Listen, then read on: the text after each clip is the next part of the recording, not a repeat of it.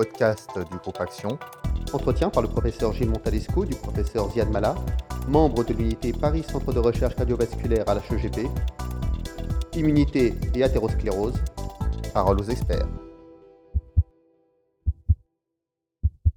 Bonjour, Gilles Montalesco, je suis avec euh, Ziad Mala et on va parler euh, d'athérosclérose et éventuellement de vaccins contre l'athérosclérose. Ziad, bienvenue. Et les cardiologues se souviennent très bien des essais randomisés avec le vaccin contre la grippe. Ça date d'il y a 20 ans avec Fluvax, Enrique euh, Gerfinkel dans l'European Heart Journal. C'est beaucoup plus récent avec les Suédois qui ont fait la même chose. Et on est impressionné par ces 30% de réduction, on va dire, d'infarctus avec un vaccin qui a a priori rien à voir. Est-ce que c'est une maladie virale, l'infarctus? Bonjour Gilles. Euh, non, on, pense définitivement que ce n'est pas une maladie virale, euh, l'athérosclérose, mais les faits probablement de la vaccination antigrippale sur la mortalité cardiovasculaire ou les événements euh, cardiovasculaires en général sont probablement dus à un mécanisme qu'on appelle bystander, de régulation de la réponse immunitaire. Vous savez très bien maintenant, par exemple, avec le Covid, euh, il y a des événements cardiovasculaires, de myocardite, etc.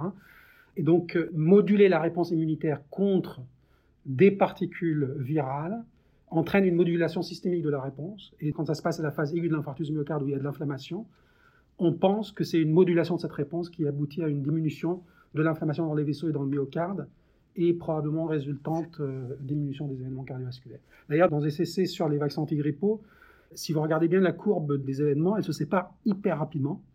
Donc, on ne pense pas que c'est une réaction spécifique au virus qui fait ça, mais c'est une modulation générale du système immunitaire. Donc, la cible, c'est pas le virus, c'est les cellules immunitaires. Oui, c'est une modulation du système immunitaire qui est conséquente à la vaccination antigrippale. Alors comment on cible les cellules immunitaires et lesquelles?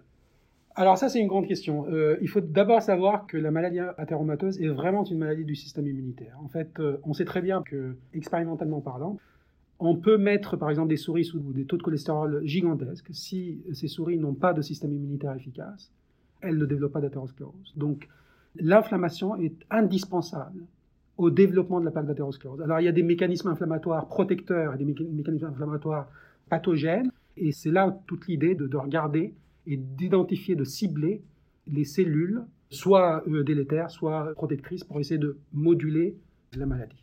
Et en pratique, on fait ça comment? Alors, vous savez très bien que, par exemple, il y a eu des études, plein d'études, c'est pas faute d'avoir essayé hein, de traiter la maladie athéromatoeuse par des médicaments anti-inflammatoires, Certains médicaments n'ont pas marché, mais d'autres ont marché. Par exemple, euh, l'anti-L1 bêta, euh, dans les séquentos, a diminué les, euh, les, événements cardiovasculaires, mais au risque d'une augmentation quand même de faire indésirable des infections mortelles. Et c'est pour ça qu'il n'a pas été approuvé. Donc, l'idée ici, c'est de mieux comprendre la réponse inflammatoire chez l'homme, dans l'athérosclérose, et de cibler, à mon avis, plutôt l'immunité adaptative, parce qu'en fait, tous les médicaments qui ont été essayés pour le moment, c'est l'immunité innée. L'immunité innée, elle est tellement indispensable à tout, par exemple, pour combattre les infections, que euh, la cibler va être difficile sans avoir des effets secondaires. Alors que l'immunité adaptative, elle est beaucoup plus spécifique. Et là, on pourrait réguler l'immunité spécifique de l'athérosclérose sans toucher à l'immunité contre les infections. Donc, il faut cibler l'immunité et pas l'inflammation. Mais l'immunité et l'inflammation, c'est la même chose. L'inflammation est une partie du système immunitaire. Mais il faudrait savoir identifier. Ce pas des anti-inflammatoires, ça que je veux dire. Quand on teste la colchicine, est-ce que c'est ça qu'il faut faire? Alors, la colchicine, on sait, ben, ça réduit les événements cardiovasculaires, mais vraiment les événements soft, comme on dit, et pas vraiment la mortalité cardiovasculaire. D'ailleurs, il y a un risque, une tendance à une augmentation de la mortalité totale. Mais parce que de nouveau, la colchicine, elle cible ces voies innées qui sont indispensables à un peu tout. Donc, euh, là où il faut qu'on aille, c'est de cibler des réactions spécifiques de l'athérosclérose, identifier par exemple les antigènes qui sont responsables de l'activation du système immunitaire dans l'athérosclérose et d'essayer de les cibler. Ça peut être avec des médicaments généraux, mais qui ciblent des lymphocytes très particuliers qui sont dirigés contre le soi, contre les antigènes du soi. D'accord. Donc on peut envisager un vaccin?